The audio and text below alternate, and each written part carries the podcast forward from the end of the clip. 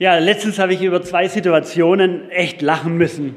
Ich habe auf ganz äh, verschiedene Verhaltensweisen meiner Kinder geschaut, ähm, so Redewendungen, Ver Bewegungsabläufe, äh, vor allem auch genervte Reaktionen.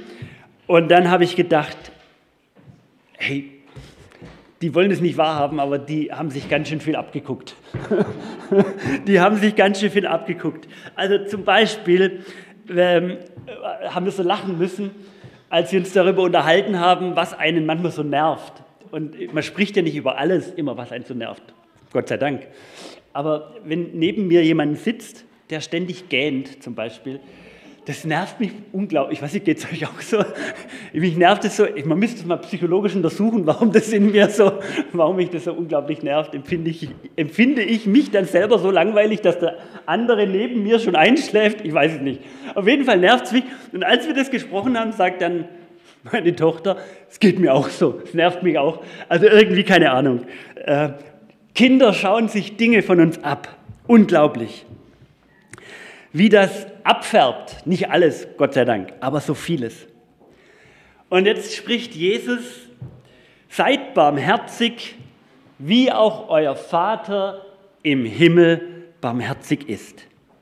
Und je mehr wir mit Gott in Verbindung sind, je mehr wir mit Gott Gemeinschaft haben und auch diese geistliche Gemeinschaft mit anderen zusammen teilen, Je mehr der Heilige Geist in unser Leben sprechen darf, je mehr wir in Gottes Wort lesen und es in uns hineinfallen lassen dürfen und es bewahren, je mehr schauen wir uns von Gott ab und je mehr werden wir in unserem Charakter und in unserer Persönlichkeit geformt, in sein Bild geformt. Ihr kennt das ja. Man beobachtet ein Kind, einen Menschen und sagt, ganz die Mutter, ganz der Vater. Das gefällt uns. Manchmal schmeichelt es uns und manchmal schämen wir uns fast oder wollen es weit von uns weghalten.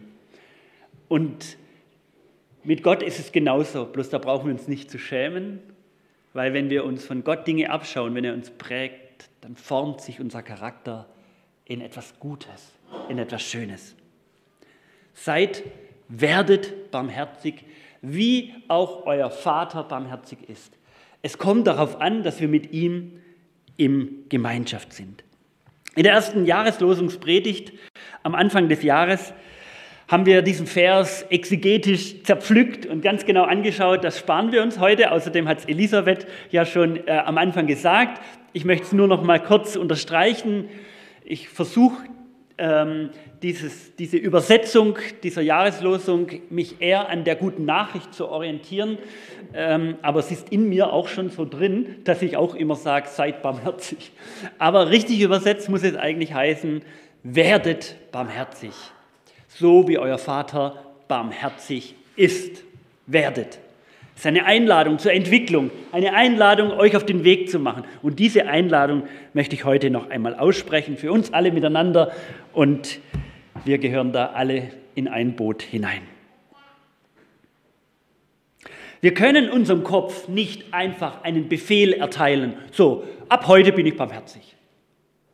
Ja, das wäre super, wenn wir das so könnten. So, nehme ich mir vor, wie irgendwie, keine Ahnung, heute Abend putze ich mir meine Zähne. Also man kann solche Dinge, die so tief mit unserer Persönlichkeit verwurzelt sind, sich nicht einfach befehlen. Ich glaube, wir müssen uns diese, wir dürfen uns diese Freiheit geben, dass sich's entwickeln darf. Werdet, gebt euch die Chance, dass ihr so werden dürft und werden könnt. Wir können nicht zum Discounter gehen und uns die Barmherzigkeit unserer eigenen Persönlichkeit einfach kaufen. Wenn es das gäbe, dann wäre ich schon lange einkaufen gegangen. Barmherzigkeit hat etwas mit deinem Wesen zu tun. Also das ist meine Botschaft für heute. Es hat was mit unserem Charakter zu tun und etwas mit Gott zu tun. Denn es ist der innerste Kern von Gott, ist Barmherzigkeit. Der innerste Kern von Gott ist Barmherzigkeit. Wir wissen, dass in jedem Apfel ein Kern steckt. Das ist das Saatgut, aus dem neue Apfelbäume ausgesät werden und entstehen. Und in diesem kleinen Kern steckt alles, was es braucht, dass dann da wieder ein Apfel anfängt zu wachsen. Alles ist da drin. Die ganze DNA, alles ist drin, damit das wachsen kann. Das Wachstum weitergeht. Und so ist das auch mit der Barmherzigkeit Gottes. Die Barmherzigkeit Gottes will ausgesät werden und sie braucht einen guten Nährboden, in das sie hineinfällt. Und ich rede jetzt zuallererst nicht von deinem Job, die Barmherzigkeit weiterzugeben, sondern ich rede davon, dass der Samen von Gottes Barmherzigkeit in deinen Nährboden fällt, in dein Leben fällt und dass es auf, anfängt zu wachsen, dass es anfängt zu keimen und neues Leben entsteht.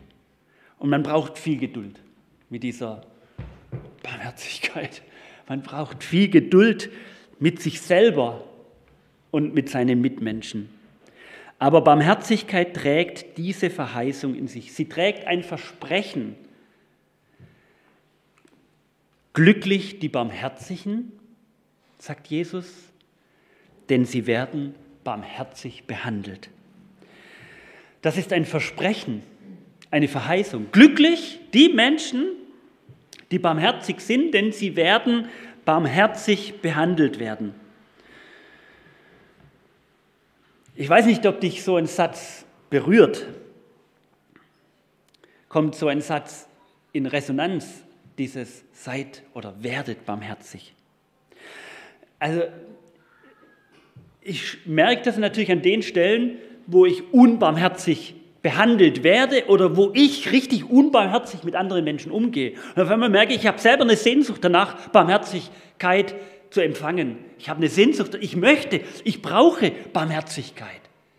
Ich brauche sie von anderen Menschen, ich brauche sie vor allem von Gott. In den sozialen Medien, da wo die Menschen weiter von einem entfernt sind, Je weiter ein Mensch von dir entfernt ist, je, leichter fällt es einem unbarmherzig zu sein.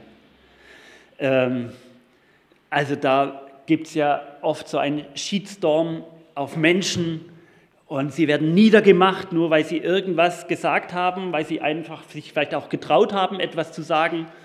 Und wisst ihr, was Shitstorm heißt? Ein Sturm aus So ist es. Genau so ist es. Und es fällt einem leicht, mal so in, in die Tastatur was reinzutippen, E-Mail schreiben, WhatsApp schreiben. Das geht so leicht. Aber wenn dir jemand gegenüber sitzt, sieht Gott sei Dank die Welt noch etwas anders aus, weil so eine natürliche Begrenzung da ist. Aber es ist zugleich auch ein Auftrag, vorsichtig zu sein mit dem, was wir da vor uns in die Tastatur tippen oder in unser Smartphone touchen. Barmherzigkeit als Grundton von Rückmeldungen, von Gesprächen, von persönlichem Austausch. Das verschwindet gefühlsmäßig immer mehr, aber wie sehr würde ich mich, würden wir uns danach sehnen, dass das der Grundton ist. Barmherzigkeit, der Grundton unserer Kommunikation, unseres Miteinanders, unseres Umgangs. Und wir brauchen, glaube ich, wirklich so eine Inspirationsquelle, die uns verändert und die uns umkehren lässt. Und die Jahreslosung steht letztlich für Heilung. Für Heilung, die bei uns selber beginnt.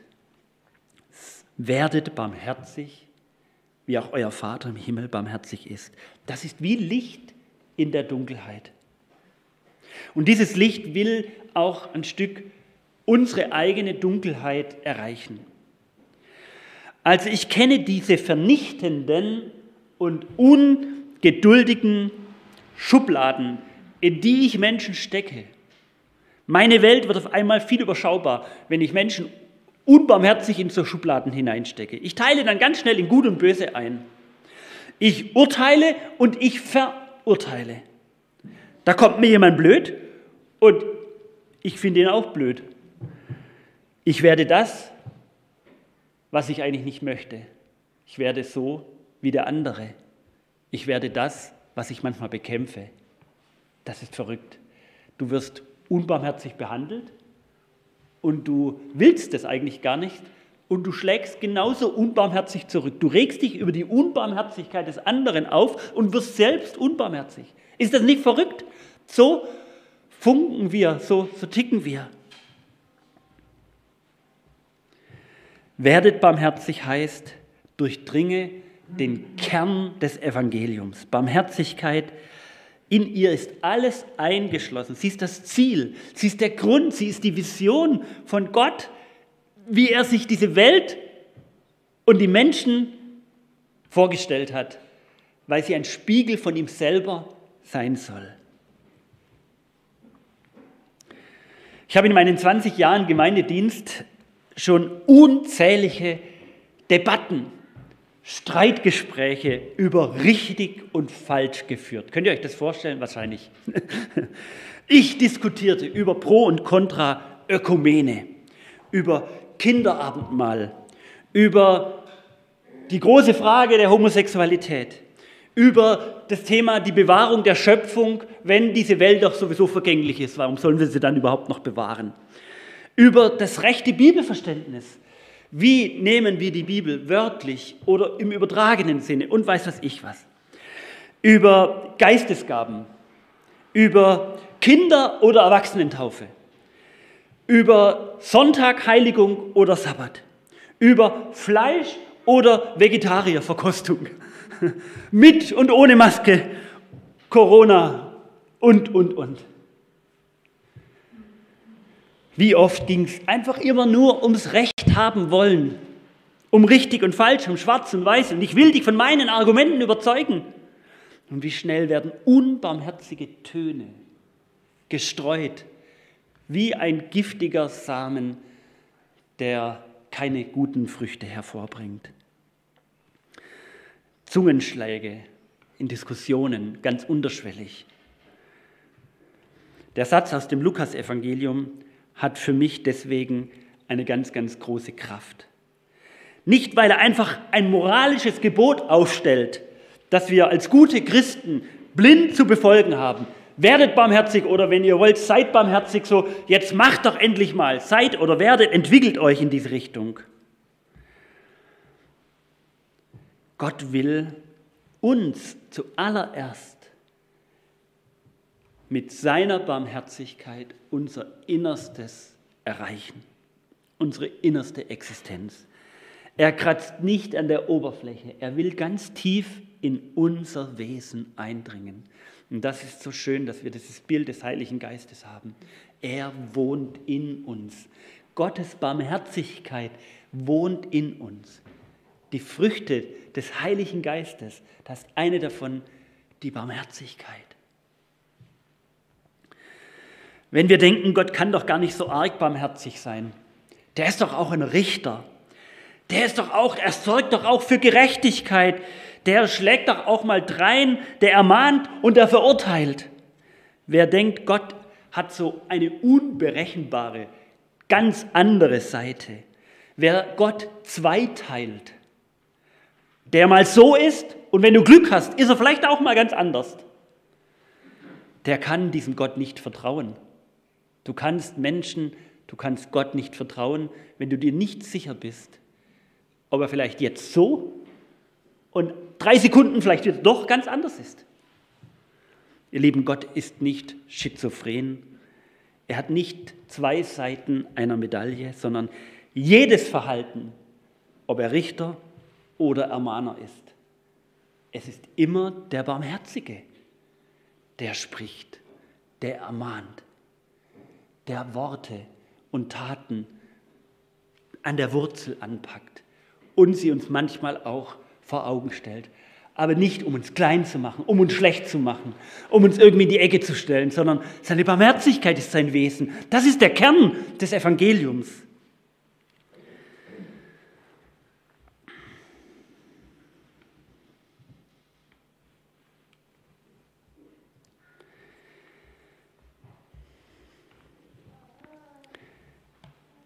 Ich möchte, ich möchte euch einladen, dass ihr selber barmherzig werdet. Mit euch selber. Das ist die größte Kunst, mit sich selber barmherzig zu werden. Wenn Dinge nicht so klappen, wenn du Dinge getan und gesagt hast, wo du im Nachhinein denkst, wie kann ich nur? Wenn das, was du gerne tun möchtest und welches Bild du von dir hast, mit dem nicht zusammenpasst, was du wirklich bist und was die Menschen sehen und erkennen, die ganz eng mit dir zusammenleben. Hier haben wir alle Masken auf. Hier haben wir alle Masken auf. Ihr wisst, was ich meine. Im echten Leben, da wo wir zusammenleben, da haben wir keine Masken auf. Da kommen wir uns ganz nahe. Und da merken wir, wie wir manchmal sind. Ich wünsche euch, dass ihr barmherzig euch gegenüber seid, weil euer Vater im Himmel mit euch barmherzig ist. Fällt das rein in euch? Könnt ihr das glauben eigentlich? Das hat Auswirkungen auf dem, wie ihr über euch denkt, wie ihr euch schlecht macht, wie ihr euch schämt. Wir müssen uns vor Gott nicht schämen. Vor nichts. Er weiß doch alles. Er kennt uns durch und durch. Jede Facette, jedes Haar auf unserem Kopf kennt er. Wir müssen uns vor Gott nicht schämen.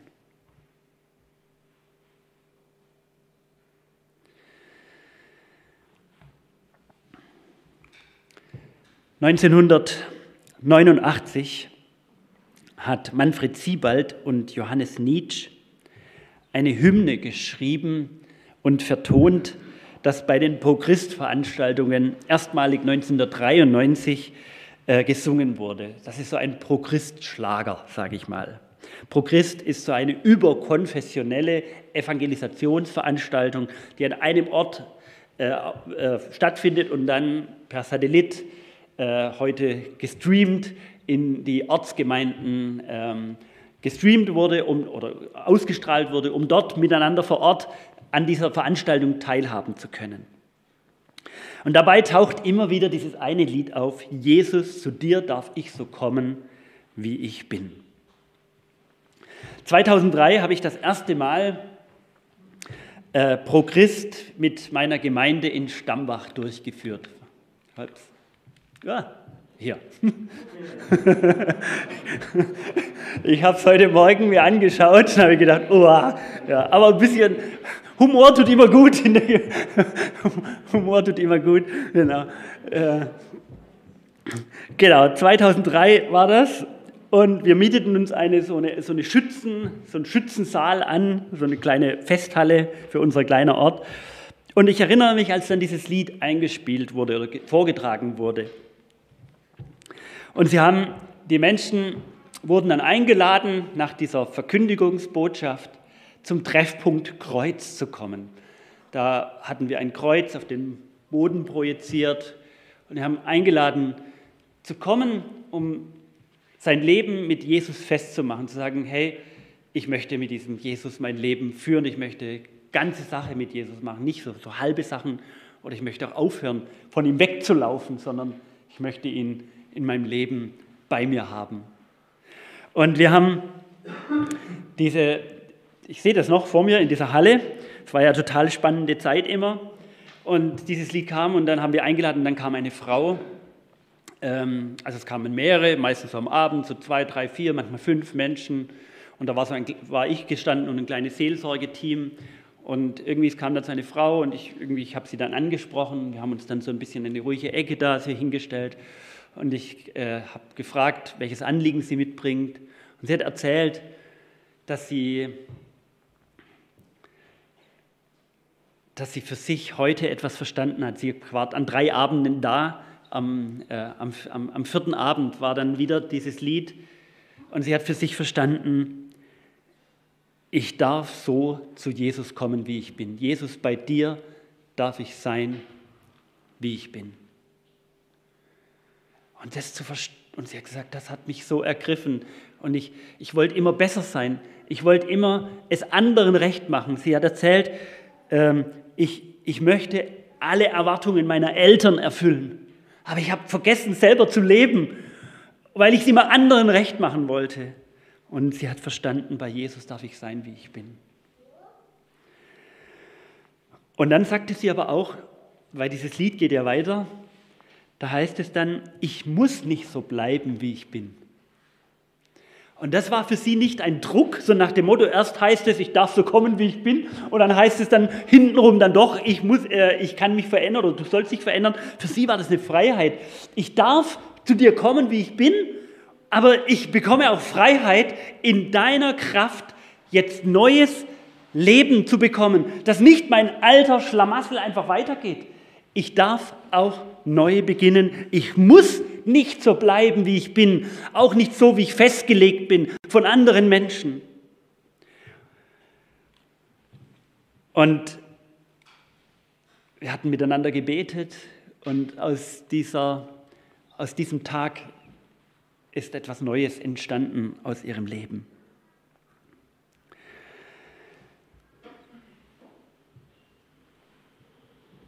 Es gibt Situationen, wo wir gerade, glaube ich, in den vergangenen Jahr, wo wir sehr unbarmherzig vielleicht auch mit anderen Menschen umgegangen sind.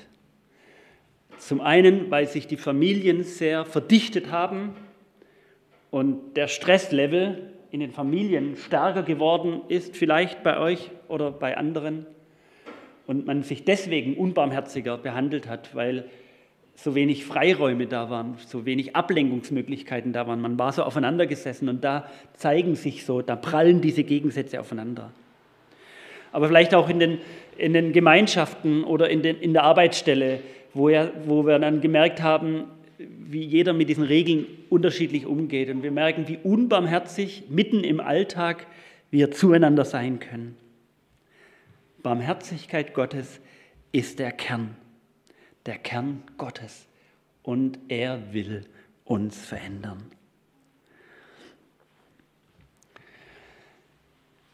Die stärkste, die stärkste Veränderung,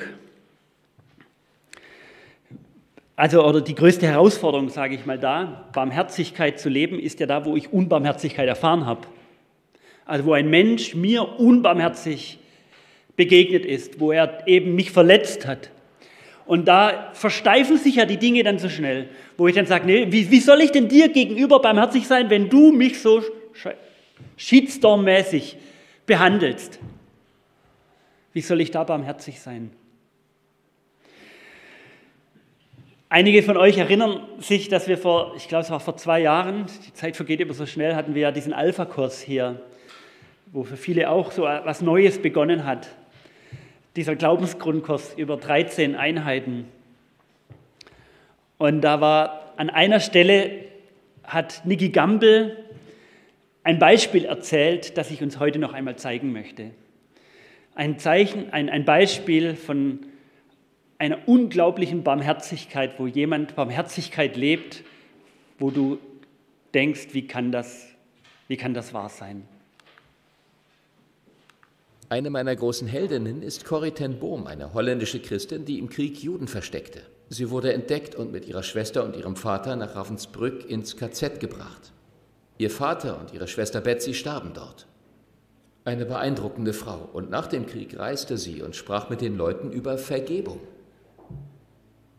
Einmal sprach sie in einer Kirche in Deutschland, und am Ende des Vortrags erkannte sie augenblicklich den Mann, der sie ansprach. Und sie wusste, das war einer der grausamsten Aufseher von Ravensbrück. Genau wie damals sah sie ihn vor sich. Und er kam auf sie zu und sagte, ich war Aufseher in Ravensbrück. Er erkannte sie nicht, aber sie ihn schon. Sie erkannte den Mann, der sie damals gezwungen hatte, nackt an ihm vorbeizugehen. Sie sagte, sie fühlte sich so kalt und voller Zorn. Er sagte, ich bin nun Christ und ich weiß, ich habe Grausames getan, aber ich habe Gottes Vergebung für meine Schuld empfangen. Und ich flehe Gott an, eines meiner Opfer persönlich um Vergebung bitten zu dürfen. Fräulein Ten Boom, Ihnen wurde einmal vergeben. Kannst du vergeben? Nein, ich kann es auch nicht. I remembered the suffering of my dying sister. Through him. But I was not able, I could not, I could only hate him. And then I said, Thank you, Jesus, that you have brought into my heart God's love through the Holy Spirit who is given to me. And thank you, Father, that your love is stronger than my hatred and unforgiveness. That same moment, I was free. And I could say, Brother, give me your hand. And I shook hands with him. And it was as if I felt God's love stream through my arms. You never touch so the ocean of God's love as that you forgive your enemies. Can you forgive? No. I can't either. But he can.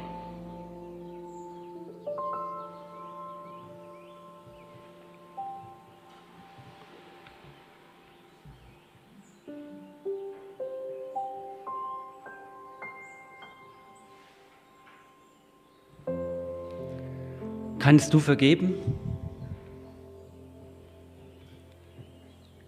Ich kann es oft nicht.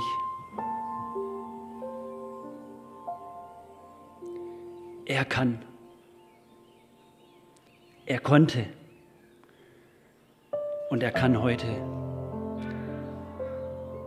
Und er vergibt mir und dir und uns. Und darum können wir barmherzig werden.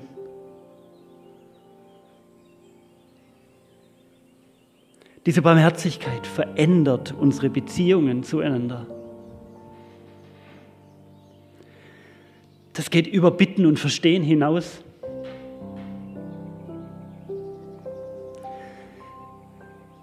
Sie verändert unsere Partnerschaften, unsere Ehen.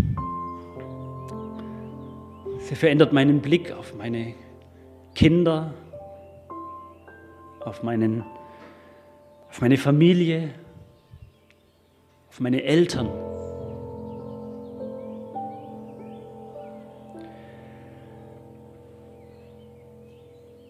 Fang an, aus dieser Barmherzigkeit zu leben und Kraft zu schöpfen.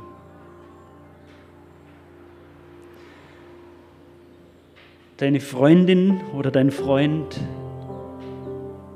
bekommt ein anderes Gesicht.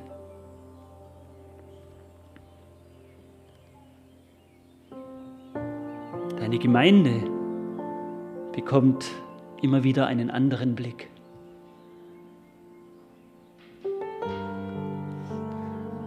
Ihr seht euren Pastor einem anderen Blick an. Deinen Bruder und deine Schwester, ob leiblich oder geistlich gesehen. Wie würde eine Welt aussehen, in der du selbst immer mehr barmherzig wirst? So wie dein Vater barmherzig ist. Wie würde so eine Welt riechen, sich eine Welt anhören. Sie wäre viel klarer und liebevoller. Und manchmal wäre sie viel stiller. So eine Welt, wie würde sie sich anfühlen? Umarmen können wir uns im Moment nicht, aber unsere nächsten Familienangehörigen dürfen wir. Aber tun wir es? Einander barmherzig werden, so wie dein Vater barmherzig ist. In einer solchen Welt möchte ich leben. Möchtest du es auch?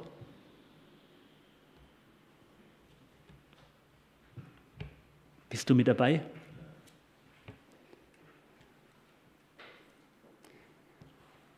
Amen.